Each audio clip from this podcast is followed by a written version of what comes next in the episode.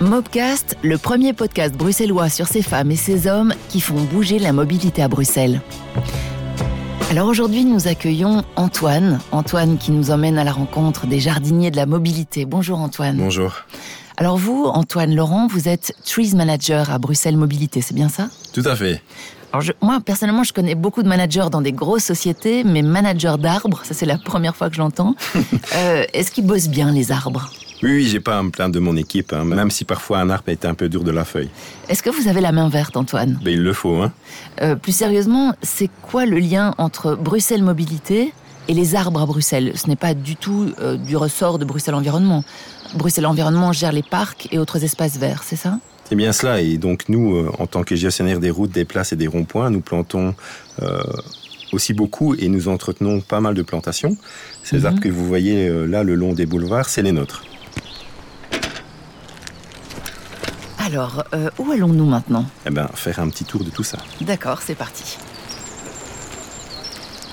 Regardez, vous voyez les arbres ici, le long de l'avenue Louise? Il faut s'en occuper. À cause des branches? Des branches, des feuilles. Hein. Donc il faut euh, tailler, entretenir, maintenir, vérifier en permanence que rien ne va tomber sur la route. Sur le rail des trams, sur les caténaires en cas de tempête. Et puis il faut veiller à ce que le riverain ait encore pas mal de lumière chez lui.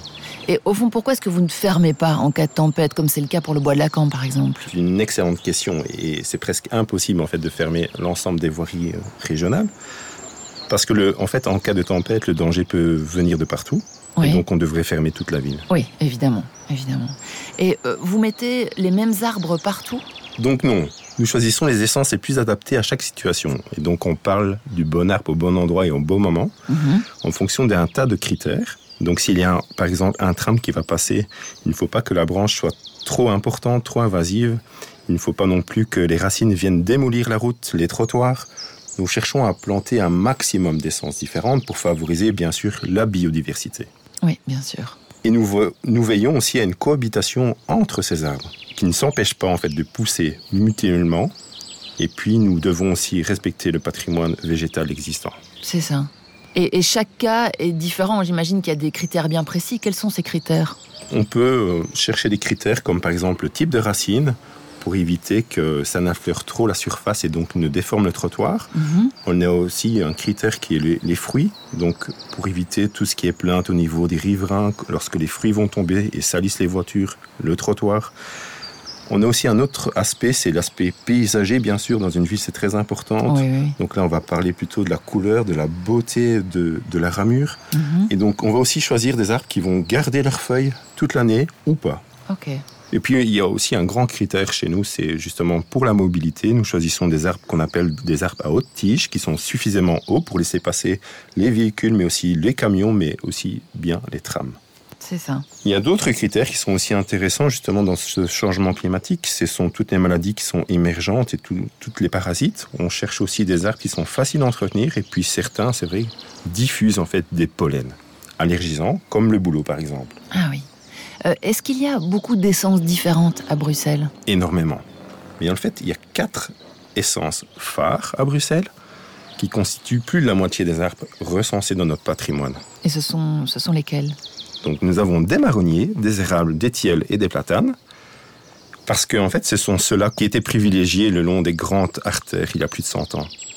À côté de ces quatre espèces stars, on retrouve aussi fréquemment des chênes, des charmes, du hêtre, des peupliers, du bouleau.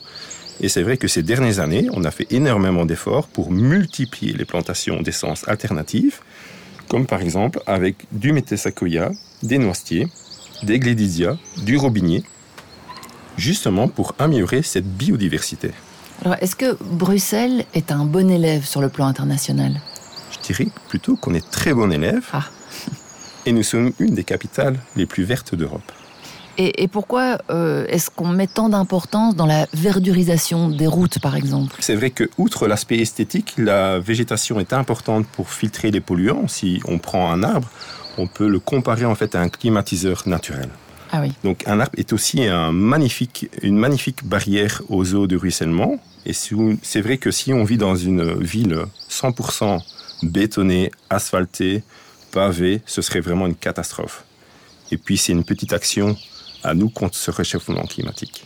Et ça représente environ combien d'arbres? On a plus ou moins 37 500 arbres. 37 500 arbres, donc c'est énorme. C'est plutôt pas mal. Et en fait, la plupart viennent d'un remplacement d'arbres qui, est affaibli. Donc nous évitons d'abattre, mais parfois on n'a pas le choix. Ça arrive malgré tout qu'on doive remplacer une rangée euh, complète. Donc euh, un arbre affaibli peut contaminer les autres et puis euh, les arbres sains en fait peuvent empêcher les plus jeunes de repousser.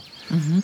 Ce n'est pas toujours bien compris par la population. C'est pour cela que le sujet de ce mobcast nous tient à cœur aussi. Et quand vous dites c'est pas bien compris par la population, vous avez parfois des, reproches de la part de certaines personnes? Mais oui, malheureusement, et ça fait partie de, de, notre métier à Bruxelles Mobilité. Donc nous travaillons avec les communes, avec Bruxelles Environnement, les riverains, les comités de quartier pour expliquer la situation. Oui. C'est assez intéressant. Hein nous tenons compte des avis et des idées de chacun. C'est vrai que dans la même rue, certains peuvent se plaindre des feuilles sur les voitures et d'autres qu'il n'y a pas assez d'arbres dans cette rue. Ah oui. Vous imaginez bien les discussions. Hein. Oui. Alors, prenons l'exemple de la place Flaget. Euh, il me semble qu'il n'y a pas énormément d'arbres de végétation. Comment ça se fait? Pourquoi? C'est exact. Hein. En fait, euh, la place est, bétonnée, donc à cause du parking qui est situé en dessous, c'est une contrainte donc pour planter des arbres à haute tige. Et ce même problème, en fait, on le rencontre aussi lorsque le métro passe en dessous d'une route. Ah oui. Et puis certaines communes organisent aussi des événements, euh, des foires, un chapiteau ou bien un marché. Donc en fait, nous devons aussi composer notre euh, conception avec euh, la vie du, citoyen. Mhm. Une place est un lieu de rencontre. Dans ces cas-là, nous mettons parfois, euh, c'est vrai, des bacs de plantation plus petites, donc hors sol, pour créer justement cette atmosphère verte. Des bosquets, des buissons, mais à Bruxelles, la verdure n'est jamais loin. Regardez le long des étangs d'Ixelles, là-bas. Alors on a parlé des arbres, de la végétation, et si on parlait un peu des gens? Mais nos jardiniers, vous voulez dire? Oui, c'est ça. Par exemple, on voit une équipe ici qui refleurit euh, le rond-point. Est-ce que ces personnes travaillent pour vous? Oui, oui, c'est bien ça. C'est bien ça. Salut Antoine Bonjour Bonjour, vous, vous voyez, euh, Emmanuel et son équipe sont en train de refleurir le rond-point. C'est comme, c'est quand même agréable, non? C'est très agréable, c'est très joli surtout. Il y a une partie du travail en fait qui est saisonnier comme aujourd'hui. Il y a aussi de l'entretien, de la surveillance toute l'année par nos contrôleurs. Là, par exemple, ils replantent des bulbes les plantations se déroulent d'octobre à mars. Après, c'est la nature qui reprend le relais. Alors bon, eh bien, on a compris que végétation et mobilité sont entièrement liées. Est-ce qu'il y a autre chose euh, à savoir? Oui, il ne faut pas oublier la faune. Hein. La végétation est un abri naturel pour de bon nombre d'animaux, d'insectes, et c'est notre devoir de les préserver. Il y a par exemple une interdiction de couper ou d'abattre des arbres en période de nidification. Vous le voyez également parfois, nous annonçons en fait des fauchages tardifs pour éviter de déranger cette nature dans son processus. Oui. Nous avons besoin en fait de ces insectes, il ne faut pas l'oublier.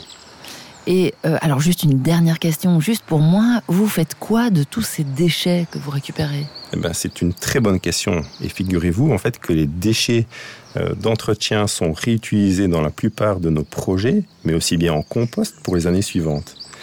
Et puis, euh, nous faisons aussi travailler le circuit court euh, dans la valorisation de nos gros bois.